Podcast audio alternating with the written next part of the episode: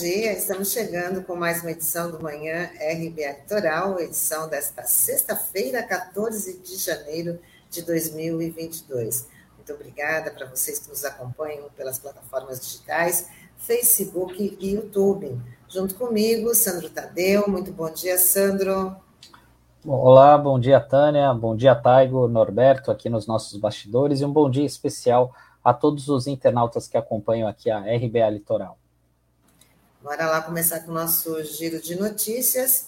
E a ONG de Direitos Humanos, Human Rights Watch, identificou ameaças à democracia por parte do presidente Bolsonaro no último relatório sobre o Brasil.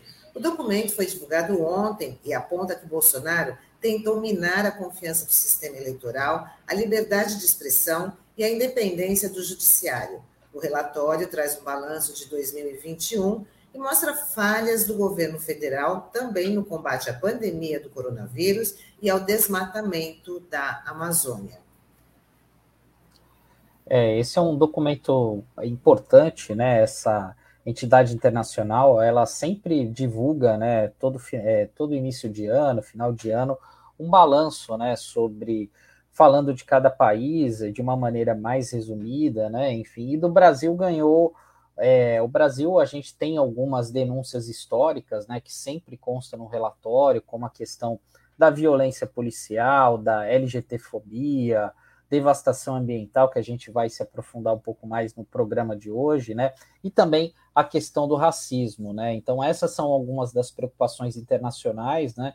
Que chegam é, lá fora, né, essas informações, e agora temos mais um desafio aí pela frente, que é justamente essa questão da, da democracia brasileira, né? É, lembrando que essa a Human Rights Watch, né, colocou em seu relatório, né, fazendo uma referência especial ao presidente Bolsonaro, né, se referindo a ele como um fervoroso eh, defensor da brutal ditadura militar brasileira, que foi de 64 a 1985, né? E eles também fazem um alerta importante ali, né? Dizendo da, sobre a possibilidade de um ataque ao Congresso Nacional, num, ao Palácio do Planalto, enfim, né? Num, diante de um resultado adverso na eleição, né? Que não satisfaz o presidente Bolsonaro, como a gente viu é, no ano passado, né, aquelas cenas no Capitólio, né, que é a sede do Congresso dos Estados Unidos após a derrota do Donald Trump, né? Então, é, e também alguns fatos a, é, ajudam a explicar essa preocupação dessa instituição tão importante, né? É, uma delas, por exemplo, que a gente já citou aqui algumas vezes na RBA, foi o uso desenfreado aí por parte de representantes do governo, né, da, do uso da, da Lei de Segurança Nacional, que acabou sendo extinta, né, que é um dos resquícios aí do, do período da ditadura, né, e, e essa lei foi usada justamente por é, contra vários críticos do governo federal, né, entre eles jornalistas, é, cartunistas, enfim, chargistas, enfim, até professores universitários, né, então é bastante preocupante, né? E mostra, Tânia, mais uma vez, o quanto a imagem do Brasil está desgastada, né? E agora com essa questão da democracia, né? Que é, e da ameaça à democracia, né? Então isso é muito impactante. Além da democracia, esse, o relatório que se citou também, né? A postura do governo em relação ao combate à pandemia e o desmatamento da Amazônia, em relação à pandemia, foi citada a CPI da, da Covid que aconteceu no Senado, né, onde diversas revelações foram feitas, como a questão da, da compra da vacina, corrupção na compra, na, na compra de vacina, né, e a demora também pra, da, da, do governo em querer vacinar aí a população contra o Covid-19, né? É, exatamente. E essa parte das crianças, né, que a gente tem comentado muito aqui nessas últimas semanas, né, acabou não entrando porque isso é algo recente, né? Então, certamente, quando isso aconteceu, mas isso é mais uma prova, né? Porque a todo momento o governo acabou boicotando essa questão da, das vacinas, né? A gente tem que lembrar que no ano passado houve aquela correria, né, para ver quem que é, aquela disputa, né? Quem que trazia a primeira vacina aqui para o país, né? E a primeira delas foi aplicada é, foi a Coronavac, do Instituto Butantan, é, e a partir dali, isso de uma certa forma, por uma questão política, né, isso acabou forçando o governo a agilizar né, a compra das vacinas. Mas, como você bem lembrou, né, a CPI da Covid ela trouxe muitos fatos à tona sobre o boicote sistematizado do governo, né, essa intenção do governo em prejudicar o enfrentamento à pandemia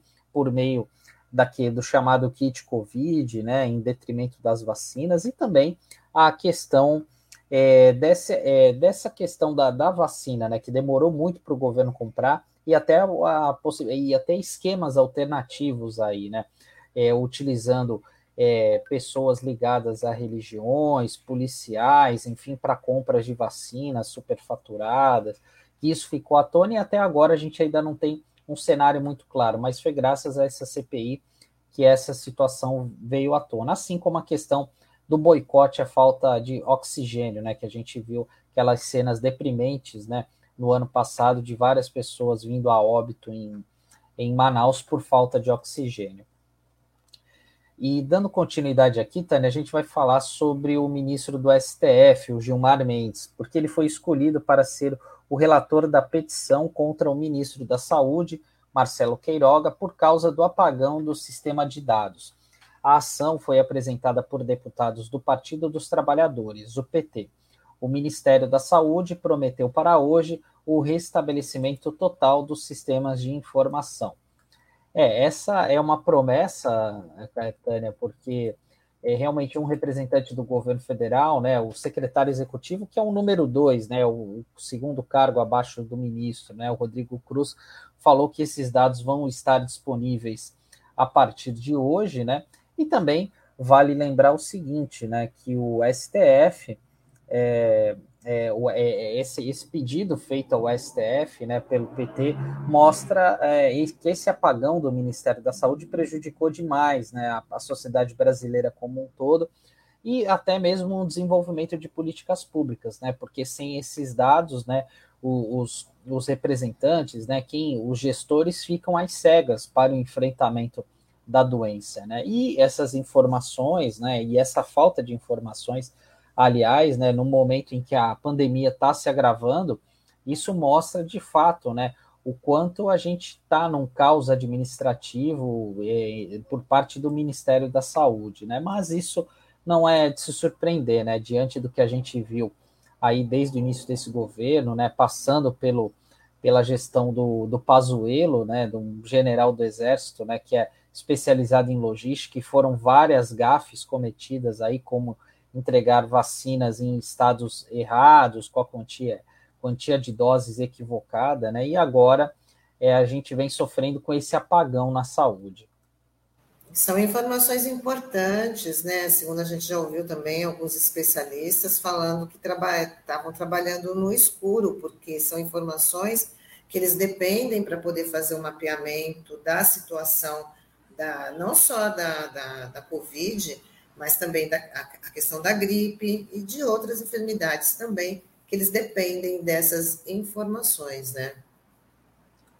É, exatamente, porque é, sem esses dados a gente não tem é, como planejar políticas públicas e também é, pode passar uma falsa, é, uma falsa impressão, né, que está tudo muito bem, que as coisas melhoraram, né, e assim, a gente não sabe de fato né, o quanto isso vai prejudicar. E é, e é curioso também a gente lembrar aqui que esse apagão de dados começou justamente quando houve aquela questão da obrigatoriedade da vacina né, para crianças.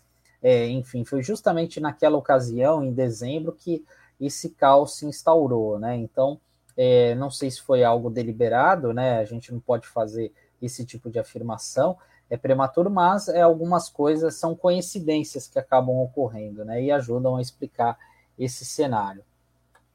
Verdade. Ainda falando em vacinação infantil, o Conselho Nacional de Secretários de Saúde e o Conselho Nacional de Secretarias Municipais de Saúde enviaram contribuições à Anvisa para ajudar no processo de vacinação infantil contra a Covid-19 as entidades destacaram a importância na hora da aplicação e pediram que a distribuição das doses seja equilibrada em todos os municípios. Ontem, um lote com um milhão de vacinas pediátricas da Pfizer chegou ao Brasil e já está em processo de distribuição para chegar aos municípios.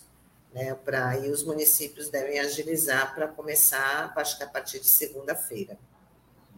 É, Tânia, inclusive, assim, essas doses já estão sendo entregues e até o governo do estado anunciou agora pela manhã, é, faz questão de alguns minutos, é, que a vacinação desse público, né, dos 5 aos 11 anos, já vai começar hoje em São Paulo, né? Inclusive vai ter um ato no Hospital das Clínicas, né? É, inclusive para dar o pontapé a essa vacinação. E, essa, e esse, é, esse ponto é muito importante, né? Esse pedido aí do Conselho Nacional de Saúde e também dos secretários é, de saúde, porque é, até porque precisa ter essa via da distribuição adequada para que não há problema no planejamento né, das cidades. Tanto é que eu me recordo que na coletiva feita nessa semana, é, São Paulo vai receber inicialmente 430 mil doses, mas é um número ainda muito insuficiente, porque a estimativa é que sejam necessárias é, imunizar um pouco mais de 4 milhões de crianças no estado como um todo. Então, por esse motivo, é, o estado vai é, acabar é, vacinando inicialmente né, as crianças que possuem algum tipo, algum problema de saúde, né? Então, e depois e posteriormente isso vai ser feito por, é, por faixa etária, né? Então, é, essa medida é muito importante para que haja o planejamento. E também é uma outra coisa que a gente precisa é, lembrar, Tânia, fica até um informe aí para muitos pais, é porque esse imunizante da Pfizer, né, que vai ser aplicado das crianças, é diferente da, da, da dos adolescentes. Inclusive, há uma orientação que esse imunizante da Pfizer ele tem um frasco da cor laranja, que é justamente para facilitar a identificação da vacinação e dos pais, né, cuidadores, para quem for levar as crianças para serem vacinadas. E a do, dos adolescentes é da cor roxa. Então, quem for levar o seu filho, né, levar uma criança para vacinar, tem que ser o frasco da cor laranja, né? E lembrando que é, as crianças elas vão receber pelo menos duas doses, né? E a expectativa é que é, as doses é, entre uma é, tem, tem, um intervalo de três a quatro semanas. Né? Então é importante esse recado aí é, para os, os pais irresponsáveis. E ainda falando sobre Covid, Tânia, vamos falar um pouquinho sobre a questão dos cruzeiros, né? Porque depois da recomendação da Anvisa de suspender definitivamente a temporada de cruzeiros no Brasil, as empresas que operam esses navios na costa brasileira decidiram manter as atividades paralisadas até o dia 4 de fevereiro. Segundo a Associação Brasileira de Navios de Cruzeiros, o objetivo é dar continuidade às discussões com as autoridades para alinhar as medidas necessárias para a retomada das atividades. E ontem a gente já tinha noticiado né, essa intenção da Anvisa, né, essa recomendação da Anvisa para suspender em definitivo a questão dos cruzeiros, né, e essa medida é até antecipada e tomada pela CLIA Brasil, que é a, é a entidade brasileira, né, a Associação Brasileira que representa navi, os navios de cruzeiro, né, acabou se antecipando, embora eles não tenham gostado muito dessa iniciativa, né, até porque ontem, é, nessa nota encaminhada aos órgãos de imprensa, né, eles falam que a CLIA, é, que essa decisão da, da Anvisa, né, essa sugestão da Anvisa, ela vai contra ao que tem ocorrido nos Estados Unidos, né, onde os Estados Unidos é, reconheceram a eficácia dos protocolos né, da, das indústrias de cruzeiros, enfim, né, e que é, as, as empresas estão trabalhando para que isso possa ser normalizado. Né? Então, lembrando sempre né, que quem def vai definir isso, se a temporada de cruzeiros continua ou não, é justamente um grupo é, interministerial, que é comandado pela Casa Civil, e mas e Anvisa é apenas um desses atores aí que fazem parte dessa discussão, né? E há essa recomendação para que a temporada de cruzeiro seja suspensa em definitivo.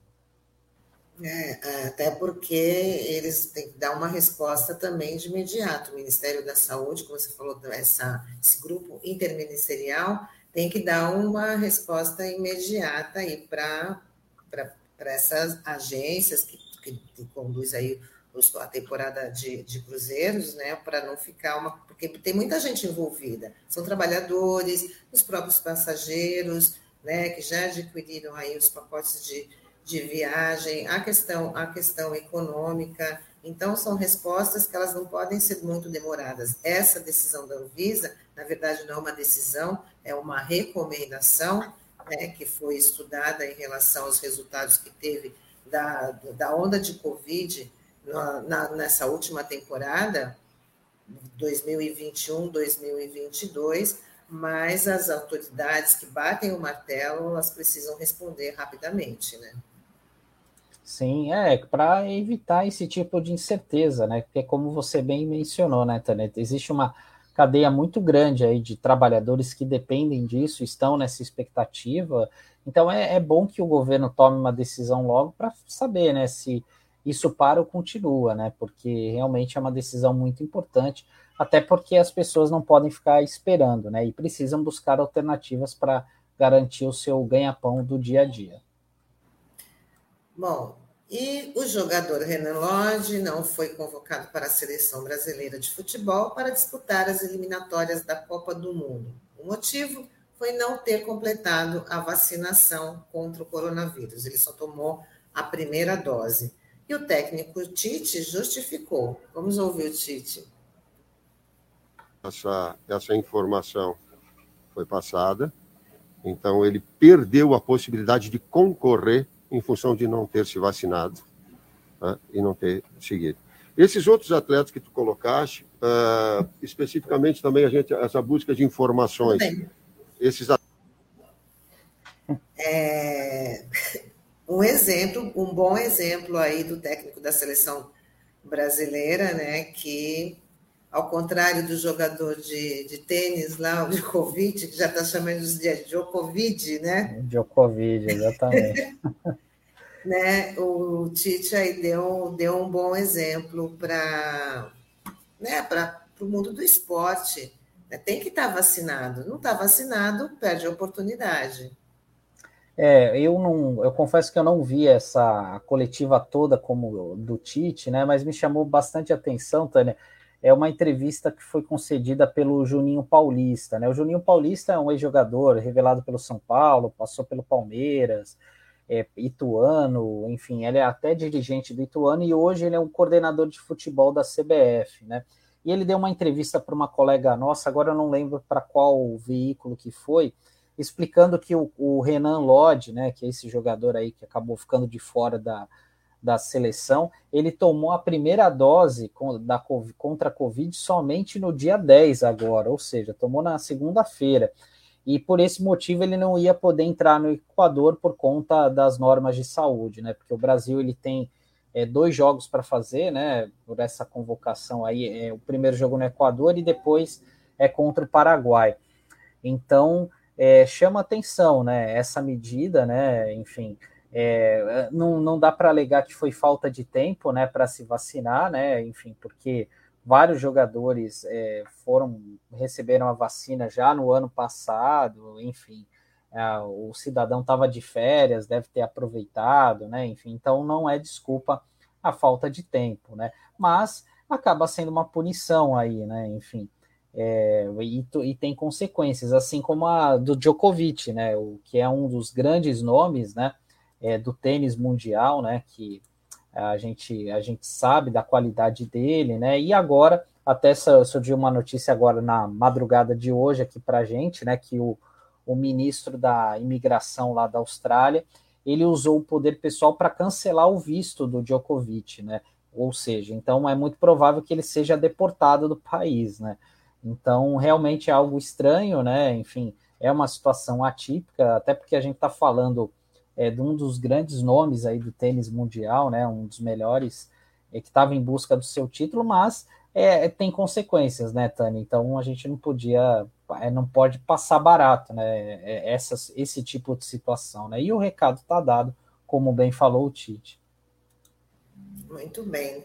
Bom, Sandro, hoje, nessa sexta-feira, né, a nossa pauta é de meio ambiente e com quem a gente vai conversar agora é com Carlos Bocuí, presidente do PROAN, Instituto Brasileiro de Proteção ambiental. Vai ter muito aí para conversar com a gente e com os nossos, com os nossos internautas.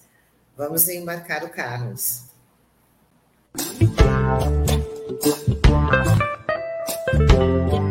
Bom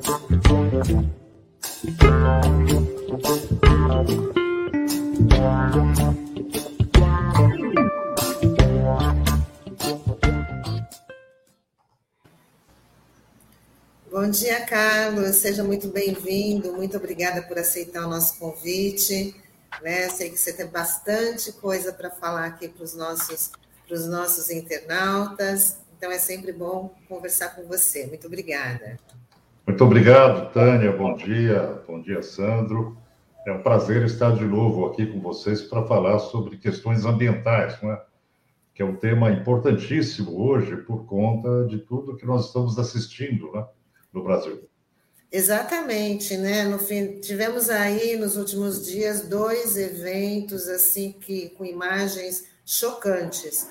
Né? Primeiro foi a questão do, do, do Capitólio, em Capitólio, Minas Gerais, né? Que a, até a imagem aí o Taigo está colocando a imagem e que infelizmente 10 pessoas morreram. E aí ontem teve a, a também lá em Ouro Preto outra imagem chocante, né, que tudo tem a ver também aí com a questão ambiental. Que então já queria perguntar para você, né, até que ponto é uma questão da natureza, até que ponto isso poderia ser evitado, né? Qual que é a participação aí do homem, né, né nesse, nesse tipo de evento? Bom, eu queria começar pelo lado é, da natureza, né? Você tem é, determinadas situações onde há risco ambiental. Né?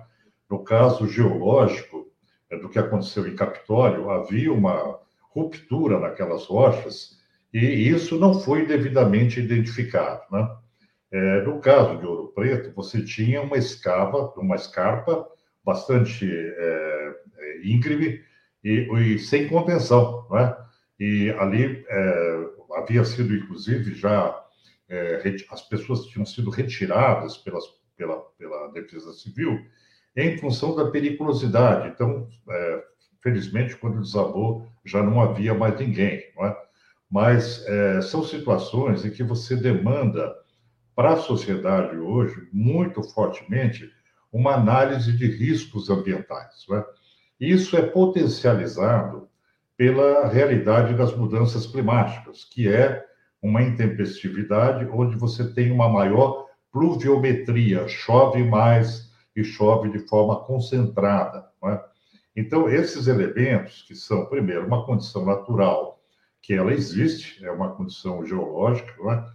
e, por outro lado, uma situação é, que é provocada pelo homem, aí sim a questão das mudanças climáticas, você tem uma intensificação é, dos problemas que, que podem atingir as populações, isso demanda várias, várias ações pelo poder público. O primeiro deles é o levantamento preciso de áreas de risco, né? mas esse levantamento deve ser feito não com a antiga metodologia da série histórica, que sempre se fez é, pensando de como chovia nos últimos 100 anos. Né? Não é mais isso que nós estamos vivendo hoje. Nós temos hoje uma realidade que é especial, é diferenciada, é a realidade das mudanças climáticas. Então, toda decisão que era tomada por segurança com base na série histórica, ela já não tem a mesma validade, ela não tem mais a mesma possibilidade de garantir a segurança para determinadas situações, né? Seja lá mesmo em Capitólio, naquele local onde ocorreu o acidente, não pela rocha, mas por uma vazão muito maior de água, né, que tem nas cachoeiras, em função de precipitações muito intensas, e de uma hora para outra você pode ter a intensificação da água fluindo para aqueles ambientes, né? E isso, interessante lembrar aqui que já às 10h22 da manhã havia um aviso da Defesa Civil para que as pessoas não estivessem lá. Aquilo é, foi uma tragédia anunciada, né? Porque havia uma determinação da Polícia Civil para que, para que as pessoas não estivessem naquele local. Não foi por conta da questão geológica da rocha, mas foi por conta do risco com relação à pluviometria, ao aumento da, do volume da água no local. Né? Então, aí é muito importante também nós é, termos clareza de que é preciso estabelecer, primeiro, um monitoramento muito preciso é, sobre a intempestividade, sobre chuvas, é? Quando elas vão ocorrer, com que intensidade elas vão ocorrer. E, por outro lado, essa previsão ela deve fazer parte de um sistema de contingência, onde, uma vez disparado o alarme, aquele cuidado, aquele alarme, ele seja respeitado nos locais aos quais onde ele se dirigiu, porque você tem de repente um alarme pela Defesa Civil pela interpretação de dados de satélite e por outro lado aquilo não chega ao local como não chegou em Capitólio, né? a, a, a navegação ali local. Né? Então é importante aperfeiçoar esse sistema não só do ponto de vista da perspectiva de prever os impactos ambientais com melhor monitoramento, mas transformar as notícias que vêm desse monitoramento para ação mais efetiva, evitando a exposição das populações. Opa. Carlos, bom dia, uma satisfação estar revendo você aqui, conversando aqui conosco. É, esses episódios, né, que é, têm ocorrido com uma certa frequência, né, enfim, é, eu queria saber, na tua avaliação, se isso abre também uma oportunidade para o poder público, de uma forma geral, investir mais na contratação de profissionais e até mesmo em tecnologia, né, para se antecipar a esses processos, né, até para fazer um monitoramento melhor, né, e a gente tem um exemplo muito claro aqui em Santos, né, Santos eu acho que foi a primeira cidade do país a criar um plano municipal, né, de enfrentamento, né, essa questão das mudanças climáticas, né? E até pouco tempo atrás, é, Santos não tinha um meteorologista no quadro, no, em seus quadros, né? E hoje já é uma realidade. Você acha que é, essas grandes cidades, médias cidades como Santos, é, é, vão ter que investir cada vez mais nessa, nessa parte da questão preventiva, nessa questão técnica? Olha, Sandro, é, é, a sua pergunta é muito bem-vinda. Eu não tenho a menor dúvida de que essa realidade ela tem que ser enfrentada com uma capacidade técnica que permita antever os eventos extremos. Né? É, o que nós temos hoje, por exemplo, é uma situação muito complexa que vem desde o Laninha, a perspectiva de transposição de umidade pelo Oceano Pacífico. É, você tem a, a, é, eventos de baixa pressão né, no, no, oceano é, e uma intensa é, é, é, eu diria, carreamento de umidade, de questões referentes a, eu diria, transposição de umidade, são rios voadores, não é? Onde você tem essa transposição para o continente e, com a chegada no continente, no resfriamento, então chove intensamente. Então, essa interpretação desses fatos que estão ocorrendo hoje, que não, não são apenas um fato, mas são vários fatores, isso depende de um sistema de monitoramento por satélite, muito bem conduzido. Né? E o Instituto Nacional de Pesquisas Espaciais, ele está ficando sem verba para manter os seus sistemas. Né? Então, mesmo que Santos ou outras cidades eles tenham profissionais que sejam capazes de ficar atentos a esses é, sinais, é? a essa interpretação de dados satélite, é preciso que se mantenha essa pesquisa, esse sistema de monitoramento satélite, para que você tenha elementos de previsibilidade. Né? Então, são duas questões importantes. Primeiro, manter o monitoramento de forma efetiva, eficiente, com capacidade de comunicação. Segundo, você interpretar esses dados e você ter especialistas em cada região que possam fazer essa adaptação de modo a impedir ou alertar de forma preventiva no caso de acidentes. É, Carlos, você tocou num assunto também bem importante, na questão do respeito às informações, né? Como aconteceu lá em Católico, o aviso foi dado num horário e esse aviso não chegou ou não foi nem respeitado, né? E lá na questão da exploração daquele, daquele espaço, daquele cânion, Né? Já em 2019 já havia mudado, já havia mudado certas regras, né? que antes as pessoas poderiam sair do barco, mergulhar, depois isso começou a ser proibido, né? e as pessoas só poderiam estar ali para contemplar. E um, num, num, determinado horário, que parece que era ficar 30 minutos ali, depois a embarcação saía. Mas nesse tipo de, de turismo, de, de contemplação, essa até isso tem que também ser revisto, né? Por conta que ali tá, você também está ali meio que agredindo a natureza devido à quantidade, à quantidade de, de embarcações que fica ali transitando. Isso acho que dá, deve dar algum, alguma mudança ali naquele espaço e também isso também tem que estar tá, tem, tem que estar tá revisto. Você não acha?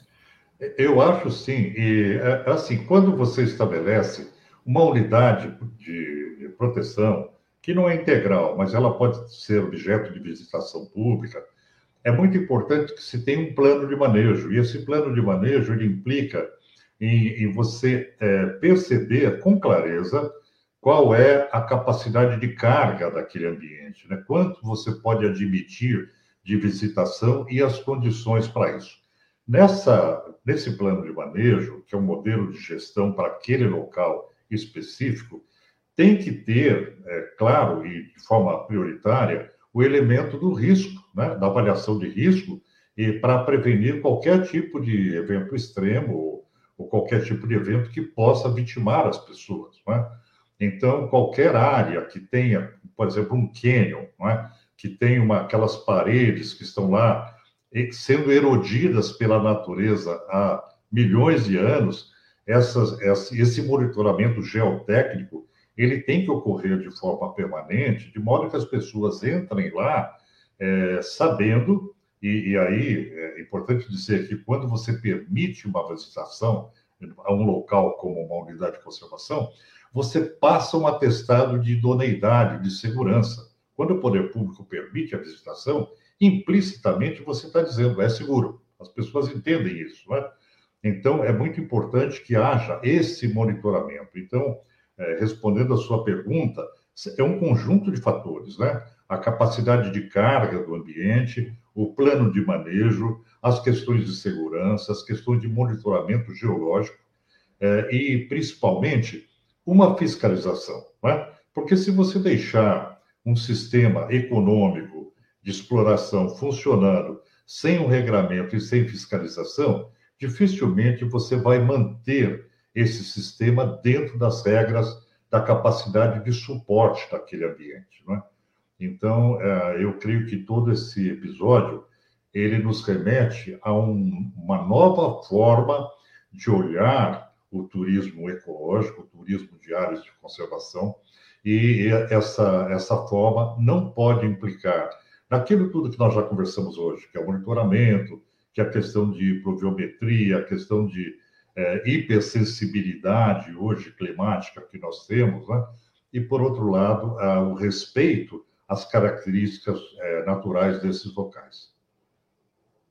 É, Carlos, eu queria te ouvir sobre um outro assunto que a Secretaria de Infraestrutura e Meio Ambiente aqui do Estado ela é, desenvolveu né, o, o, zoneamento ecológico econômico aqui de São Paulo. Né? Agora o, o CONSEMA abriu para consulta pública. Eu queria que você informasse aqui, explicasse para a nossa audiência o que, que é esse zoneamento ecológico econômico né, e qual que é a importância dele né, aqui para o nosso contexto. Olha, nós temos na nossa sociedade uma série de atividades humanas. Né? Você tem atividades econômicas de toda ordem, seja de agricultura, você tem atividades industriais, você tem turismo, como nós falamos agora, né?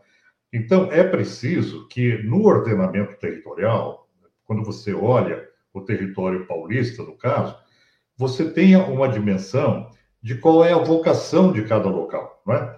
É, por exemplo, tem áreas que são vocacionadas hoje para a indústria, você tem polos que são industriais, então ali você tem um processamento de elementos é, no sentido de produção industrial e aquilo já está consolidado, está estabelecido e funciona por determinadas regras, né? É, regras, eu diria, de civilidade, né? É uma coisa que nós precisamos avançar em Cubatão, por exemplo. Né? É, por outro lado, você tem áreas que são especialmente protegidas, que elas têm características ambientais que necessitam de proteção, como, por exemplo, os manguezais da Baixada Santista, né?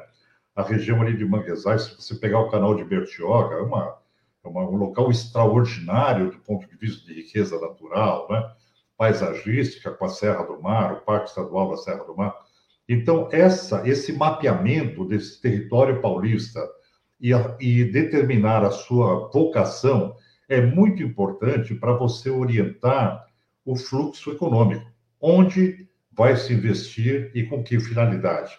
Para você evitar os excessos, né, de forma é, é, a, antecipar um sistema de planejamento, e para que você não gere o conflito na hora de licenciar, porque muitas vezes nós vemos empreendimentos sendo feitos em locais onde jamais deveriam ser feitos, como, por exemplo, é o caso da Riviera de São Lourenço. Né? A Riviera de São Lourenço é um local protegido, são áreas de restinga necessárias à proteção ambiental, muito mais hoje por conta das mudanças climáticas. E reiteradamente aparecem empreendimentos naquele local, naquela região de restinga, de floresta de restinga. Né?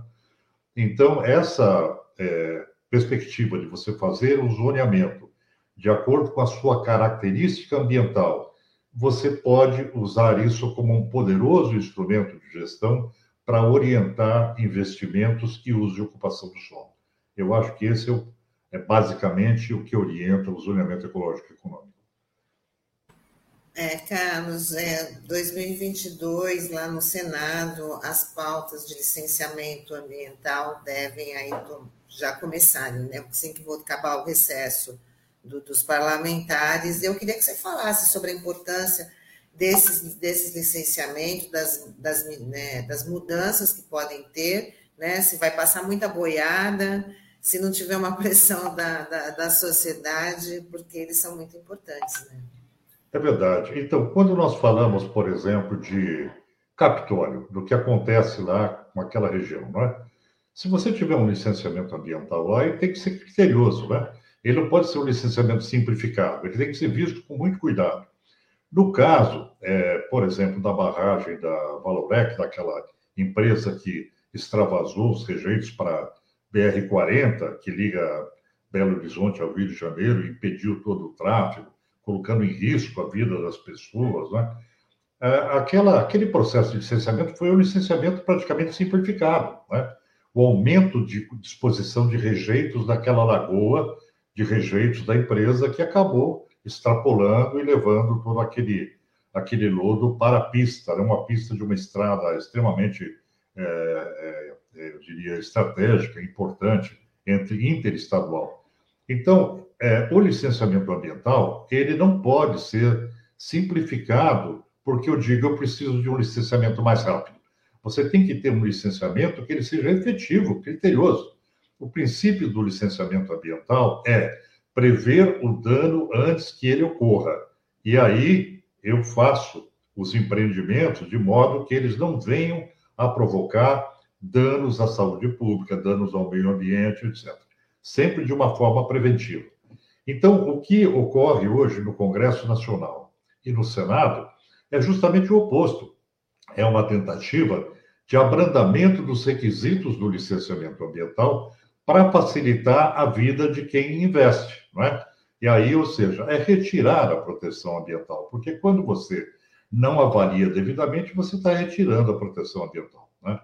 Então, quando você tira o licenciamento de três fases, como por exemplo, é, licença de instalação, licença de operação, são é, elementos que no licenciamento ambiental é, eles são dados em tempos diferentes para você verificar se tudo aquilo que foi exigido no licenciamento ambiental está sendo cumprido. Esse é um problema enorme que nós temos no Brasil. Né? Você licencia uma coisa e, na realidade, acontece outra. Né?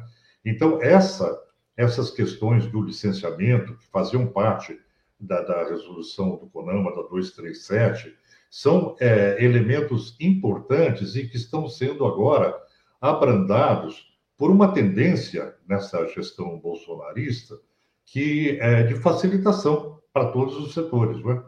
E isso implica, principalmente para a região da Amazônia, para a região que são ambientalmente, que, que são ambientalmente frágeis, implica numa, num desguarnecimento. Né? Então, é, nós temos um conflito hoje no Congresso Nacional, eu queria deixar isso bem claro, que é um conflito entre o interesse público e o interesse privado. É, os nossos representantes do Congresso Nacional, tanto na Câmara dos Deputados como no Senado, aproximadamente um quarto desse, desses representantes são aqueles que nós consideramos como ambientalmente confiáveis, os deputados e senadores sustentáveis. Eles votam pela sustentabilidade, votam em defesa da coisa pública. E você tem aproximadamente três terços do Congresso, mais ou menos, é, um, por um voto voltado à sustentabilidade, você tem três votos anti-sustentabilidade que são é, representantes oriundos, por exemplo, do agronegócio, é? Do Centrão, que faz todo tipo de negociação, toma lá da cá. Então, esse tipo de composição do Congresso Nacional, que não tem uma, uma, uma visão clara da proteção ambiental, acaba decidindo por um modelo de licenciamento que é predatório. E nós entramos numa, é, numa espiral, eu diria, uma espiral de é, desconstrução daquilo que já foi é, construído pela sociedade brasileira no sentido de construir um país mais justo, equitativo, onde você tenha é, um licenciamento ambiental que ele não, não seja, é, é, não tenha componente de injustiça ambiental.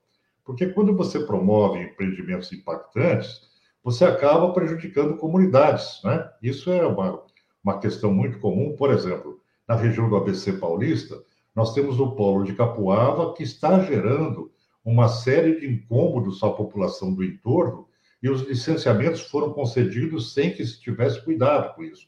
Então, você acaba gerando impactos para a sociedade, e aí nós voltamos a, a, um dos problemas de gênese do licenciamento ambiental, que é a externalidade, que é eu produzo é, determinado é, produto naquele local, ou tenho um empreendimento lá, e os efeitos negativos vão para a comunidade, né? Eles não são absorvidos pelo papel responsável do setor industrial, do setor, eu diria, da, da, até mesmo do setor imobiliário, né? como no caso da Baixada Santista, mas eles são, sim, repassados para a sociedade. Então, essa questão da terceirização do dano ambiental, da externalidade que se promove com um mau licenciamento ambiental, isso tem que ser combatido.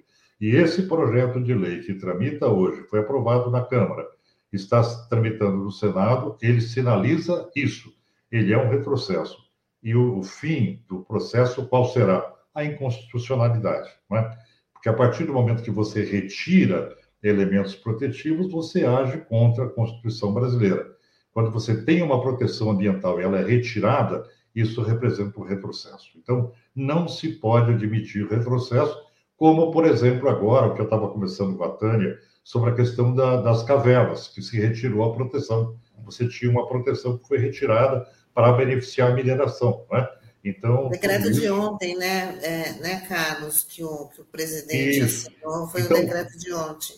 Tudo isso faz parte de uma lógica de abrandamento, de facilitação, para mineração, para exploração de madeira, para colocar gado em pastos que eram Amazônia, que eram terras públicas. Né? Essa facilitação e simpatia incompreensível que o governo federal tem com o setor de degradação ambiental. Né? Eu, Carlos, até você citou um panorama bem importante aí de como que é o nosso Congresso Nacional, né, a nossa Câmara, onde a gente tem apenas um terço né, de deputados ambient, ambientalmente confiáveis. Eu gostei dessa expressão que você utilizou. É, bom, a gente é, colecionou aí, dos últimos três anos, aí, desde o governo Bolsonaro, uma série de retrocessos aí nessa parte ambiental.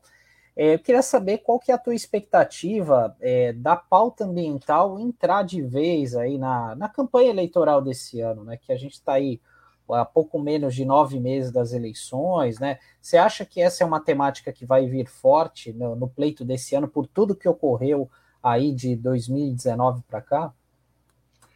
É, nós estamos vivendo uma sucessão de eventos que demonstram que a área ambiental ela não pode ser uma área é, retórica, né? ela é uma área extremamente prática. É, você tem que ver a questão ambiental como uma questão de segurança para a sociedade humana. Nós estamos diante do maior desafio é, para a civilização, que é, é, é, a questão das mudanças climáticas, né? onde você tem um aquecimento que ele torna é, inabitáveis determinados locais do planeta, ele desertifica regiões, ele provoca malefícios para a segurança alimentar, para a segurança hídrica. Nós não estamos falando aqui de, de é, é, eu diria, existe sempre uma, uma questão ambiental mais cosmética, né, onde você trabalha com questões ambientais de forma superficial, dizendo que está fazendo é, educação ambiental, que você está fazendo gestão ambiental, não é? Mas é, não tirando o mérito das pequenas ações que têm que ser feitas, mas dizendo que as questões elas são estruturais, não é? E como questões estruturais, elas estão na nossa base política, né? Para a política do Brasil, política de gestão do território nacional, ela é, a questão ambiental é para o Brasil uma questão de essência, porque o Brasil, ele tem uma identidade. Essa identidade brasileira é uma identidade tropical, de enorme biodiversidade, de grande é, potencial hídrico. Então, toda essa, essa identificação que nós devemos ter com aquilo que nós somos, se isso for negado, nós vamos ser um parasita na face do planeta um país mal visto no, no, cenário internacional, como hoje ocorre na gestão Bolsonaro, e isso implicará em uma série de sanções contra o Brasil do ponto de vista econômico. Então, é muito importante que se veja essa característica, essa identidade daquilo que nós somos, isso seja objeto de discussão na, na plataforma política dos candidatos à presidência da República e dos, do, dos candidatos posteriormente ao Congresso e ao Senado. Né? E eu queria ressaltar aqui dois aspectos. Primeiro, é que o executivo, hoje, completamente desvirtuado da sustentabilidade ambiental, aliás, voltado à insustentabilidade, né? destruindo a normatização ambiental, ele acabou avançando num acordo sobre o Centrão e acabou tendo uma, uma influência determinante sobre o legislativo. Então, os poderes da República, que são o executivo, o legislativo e o judiciário, nós ficamos praticamente apenas podendo contar com o judiciário. Né? E, mesmo assim, eh, o governo federal, o governo de Jair Bolsonaro, conseguiu indicar para o, o judiciário, o Supremo Tribunal Federal, pessoas de sua confiança e que têm pedido vistas a processos e não devolvem é, os processos. Então, o que é de interesse do governo, pede-se vistas e senta-se em cima. E aí você tem um arquivamento branco dos processos. Né? Por outro lado, o governo federal também indica o Procurador-Geral da República, da simpatia do governo federal. Então, é, nós vivemos hoje um momento onde o executivo demonstra, acima de tudo, o seu poder, né? o poder e a capacidade de destruição se ele não tem princípios éticos, princípios claros. Quando a gente agora for fazer essa renovação, é preciso que a gente remova da, do cenário nacional essa tendência negacionista representada por Jair Bolsonaro. Né?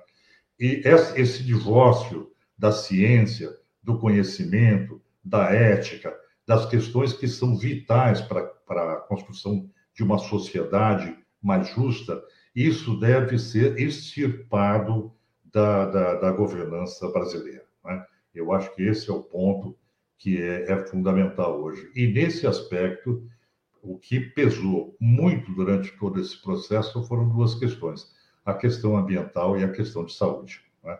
E aí você tem uma, uma toda uma, uma variável decorrente dessas duas questões que se acaba é, tendo uma forte repercussão na economia do Brasil, na empregabilidade, né, na dinâmica da sociedade brasileira.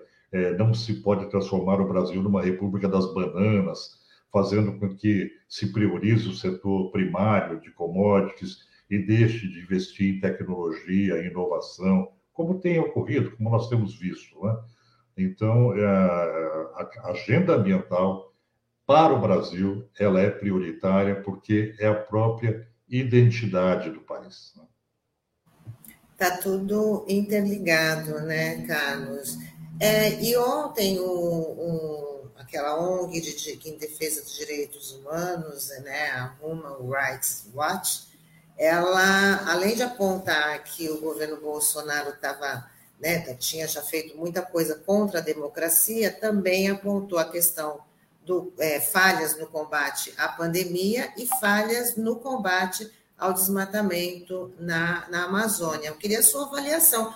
É, o que, que um relatório desse, né, a gente já está com a imagem bem manchada lá fora, o que, que isso pode contribuir para piorar a imagem do Brasil?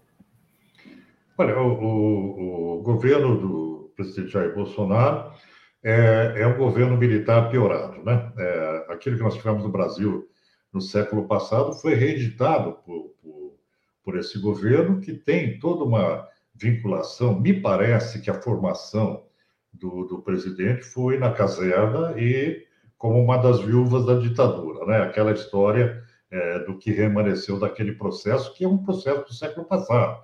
E nós estamos vendo é, no Brasil reeditados todos aqueles elementos que eram contra a participação social, de cerceamento da comunicação, de manipulação e controle por fake news, né? Quando você tinha censura, naquela época você tinha um censor em cada veículo de comunicação, vocês devem lembrar disso. Por outro lado, hoje você tem é, uma contraposição com notícias falsas, né? uma verdadeira máquina de produzir notícias falsas. E isso é, levou a uma característica muito incomum para o século XXI, que é o divórcio da qualidade da informação e o divórcio com a, a, a, a realidade científica. Né? Então, quando você nega o conhecimento, né, você acaba tendo esse desastre que foi o, o governo de Bolsonaro. Então, quando a Human Rights ela faz essa, essa avaliação, ela se baseia principalmente no, no elemento basilar que das atitudes que tomou Jair Bolsonaro quando ele desconstruiu toda a participação social do Brasil. Os conselhos de saúde, o Conselho de Meio Ambiente, é, o Conselho Nacional do Meio Ambiente, o CONAMA. Então, toda essa parte de controle social foi desestruturada. É? E, consequentemente, quando você entrega o vigor econômico brasileiro para o setor mais atrasado, porque o que sustentou o governo Bolsonaro desde o início foi uma coalizão entre o setor agrícola mais atrasado do Brasil com outros setores de mineração, de extração de madeira, que pretendiam a expoliação da, das terras brasileiras, né? contra a, a proteção ambiental. E o governo Bolsonaro se alinhou com esses setores, o que é, do ponto de vista de probidade, algo absolutamente questionável. Né? Tivemos um retrocesso, e eu diria, é, ferindo a legalidade. O governo Bolsonaro conseguiu ferir a legalidade, a Constituição brasileira, inúmeras vezes. Né? E aí, o que me, me, me chama a atenção, é, Tânia, nesse processo, é que nós precisamos garantir para a sociedade brasileira salvaguardas reais, para que o Brasil não caia de novo em situações onde você tenha é, uma, uma, um desguarnecimento, onde o fiscal da lei, que é o Ministério Público Federal, o Procurador-Geral da República, ele seja de fato independente, eleito pelos seus pares e não indicado pelo presidente. A gente tem que promover algumas mudanças que garantam elementos de controle social, né? tornando, por exemplo, os próprios, o próprio Conselho Nacional do Meio Ambiente e outros conselhos, eles sejam é, é, edificados e, e consolidados em legislação e eles não dependam de decreto presidencial, porque daí você fica na mão e na dependência do, da vontade e do, dos interesses do próprio Executivo Federal, do próprio presidente da República, né? Você veja o que aconteceu com as cavernas, com uma canetada, o presidente tira a proteção das cavernas com máxima proteção, apenas com uma canetada e você não tem nenhuma avaliação científica disso, né? Se você quisesse é, fazer uma transformação permitindo exploração de algumas cavernas, Isso deveria ser avaliado do ponto de vista científico, nada errado em propor, desde que isso seja feito com critérios adequados para que você melhore a proteção, você avance na gestão dos bens ambientais. É? Então, é, estão cobertos de razão é, as entidades internacionais que apontam que o Brasil está no retrocesso, porque, de fato, o Brasil retroagiu para a posição que o Brasil tinha na Convenção de Estocolmo, em 1972, né? seja na área ambiental, seja na área de direitos humanos, ou seja, o Brasil retroagiu no seu processo civilizatório. Infelizmente, estamos aí na contagem regressiva para que isso daí tenha um fim, né, Carlos? E você mesmo né, acompanhou de perto essa destruição do, do, do, Conselho Nacional do Meio Ambiente, né, quando na época era o, o ministro Ricardo Salles, que ali destituiu vários integrantes desse, desse conselho, já com segundas intenções, principalmente nessa questão do, do, dos licenciamentos, né? Na verdade, querer passar a boiada. E aí ele também ali quase desintegrou esse conselho. É, na verdade, Tânia, essa questão, ela, quando o governo, é, quando Jair Bolsonaro ascendeu ao poder, ele tentou é, é, extinguir o Ministério do Meio Ambiente. Né? E o Ministério do Meio Ambiente é, funciona como um sistema. Você tem o Ministério do Meio Ambiente, tem o, o CISNAMA, que é o Sistema Nacional do Meio Ambiente, onde o principal órgão é o IBAMA e o Chico Mendes, e o Conselho Nacional, que determina regramento, normas infralegais para a área ambiental brasileira. Na impossibilidade de destruir o, o, o Ministério do Meio Ambiente, o que, que o governo Bolsonaro fez? Entregou o Ministério do Meio Ambiente para o Ministério da Agricultura, elegendo para estar à frente do Ministério do Meio Ambiente pessoas oriundas da agricultura, do setor agrícola mais atrasado no Brasil, são os mais reacionários que a gente tem, e sem nenhum compromisso, sensibilidade com a questão ambiental. E desestruturou, é, por inanição econômica e por neutralização política, o IBAMA e o INPE, né? e atacou o INPE agora, que é o monitoramento. E o CONAMA, ele foi reduzido drasticamente a uma situação de maioria governamental da esfera federal, ou seja, os assentos do governo federal têm maioria junto com o setor econômico, 51%. E antes só tinham 40%, bem menos, não podiam aprovar nada se você não tivesse o aval de outros setores, inclusive os, os estados e municípios. Né? Então, essa, é, esse desmantelamento da, do, dos instrumentos de controle social do Brasil, eles foram pensados, né? não foi alguma coisa que foi acontecendo por uma tentativa de vamos melhorar esse sistema, não, foi para destruir mesmo, foi uma destruição pensada, planejada, e ela foi planejada com um cuidado que me chamava a atenção, porque eu, eu, eu, eu fazia pela minha instituição à época todo o monitoramento do desregramento que ia ocorrendo. Eles tinham um cuidado, como o Ricardo Salles eh, disse naquela, naquela reunião ministerial, de passar a boiada, de você eh, construir um parecer e então dar a canetada. Então, isso significa que, para você ter probidade, para o governo ser probo, fazer a coisa correta, você tem que é, é, ter os atos administrativos do governo justificados. Né? Então, você, com um parecer completamente furado, sem sustentação, você dava andamento do processo. E aí, se houvesse um questionamento de probidade, né, de improbidade administrativa, o que, que eles iriam fazer? Iam discutir nos tribunais aquele parecer contra outro parecer.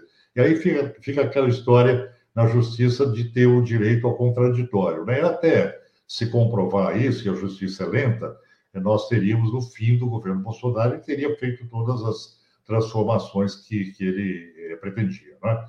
Então, além desse caráter destrutivo que ascendeu ao poder com Jair Bolsonaro, você teve ainda uma, um sistema altamente manipulador, malicioso, é? sustentado por fake news, que foram dando sustentação gradual ao governo federal, tentando atingir é, tanto o Congresso como também o setor judiciário para manter um poder único, centralizado. Né? A tentativa do governo Jair Bolsonaro foi tomar o poder, né? de uma forma que ele não ferisse a Constituição explicitamente. Feriu, né? Tanto que todos os atos estão sendo questionados no Supremo Tribunal Federal. A maioria dos atos na área ambiental vão acabar no Supremo. Né? Mas é, eu acho que essa, essa realidade ela traz uma, uma lição para o Brasil, né? que nós não podemos mais aceitar, aceitar é, esse tipo de governo é, onde se utiliza de subterfúgios é, sistematicamente para justificar aquelas transformações que interessam a setores econômicos que estão na base do governo. Então, aí, a questão da probidade administrativa fica completamente à mostra. Né? O que nós temos hoje é um favorecimento desses setores. É verdade, Carlos. Carlos, eu queria agradecer a sua participação aqui com a gente. Muito bom aí você compartilhar todo esse conhecimento. E já fica o convite para uma próxima oportunidade, tá bom? Eu que agradeço, Tânia. Tenha um bom trabalho, um bom dia de calor agora, né? De calor, um né? Forte. Ah, você, já, já, vamos aproveitar aqui, porque é essa, essa chuva, nessa, né? tudo bem que janeiro né, é uma época chuvosa, mas está chovendo demais né, nessas regiões, a chuva que estava né, que está vindo de Minas, Minas também está sofrendo bastante, né? A gente pode dizer assim, nossa, que, que estado quase condenado, mas essas chuvas também para esses lados. Vai continuar chovendo? Como é que vai ser Olha, a, a, previsão do Laninha, que é, é o Laninha, que é o, esse efeito de resfriamento das águas do Pacífico, ele permanece até março, de acordo com o pessoal da área de meteorologia. Então, é, provavelmente nós vamos ter assim tempestividade esse ano até lá, associada a outros elementos, né? são vários elementos esse ano que estão é, provocando isso, mas é muito importante lembrar que tudo isso é potencializado pelas mudanças climáticas. Né? No Brasil, nós estamos na plataforma continental com 1,7 graus de aumento de temperatura desde a época industrial, no início da Revolução Industrial. E nós vamos chegar a 2 graus para 2030. Então, a tendência é que os eventos que eram esporádicos, Laninha, El Ninho, que sempre ocorreram de tempos em tempos, eles vão continuar ocorrendo, mas potencializados por esse efeito das mudanças climáticas. E aí o risco para a sociedade é bastante grande e nós temos que trabalhar para preveni-lo, né? preveni-lo e mitigá-lo. É verdade. Muito obrigada, Carlos. Um ótimo fim de semana. Aliás, um ótimo 2022 para você e até uma outra oportunidade. Para vocês também. Esse ano vai ser um ano de muito trabalho, né? Sim. Nós vamos colocar o Brasil em ordem. Sim, muito obrigada, viu? Um abraço. Tá ótimo, Carlos. Tchau, tchau. Até a próxima. Tchau, tchau. Até mais.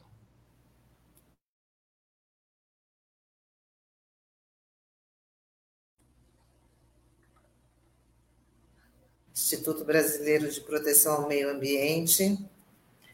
É, cortou aí minha fala, deu eu falar do, do, do Carlos Bacuí, que é, ele, é o um pouquinho.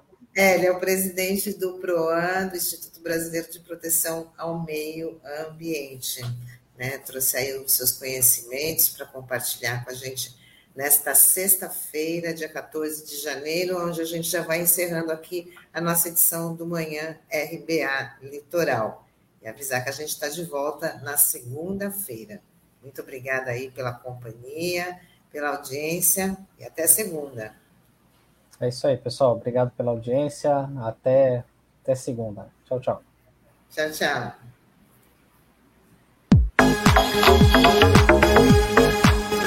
A Rádio Brasil Atual Litoral é uma realização da Fundação Setaporte, apoio cultural do Sindicato Setaporte.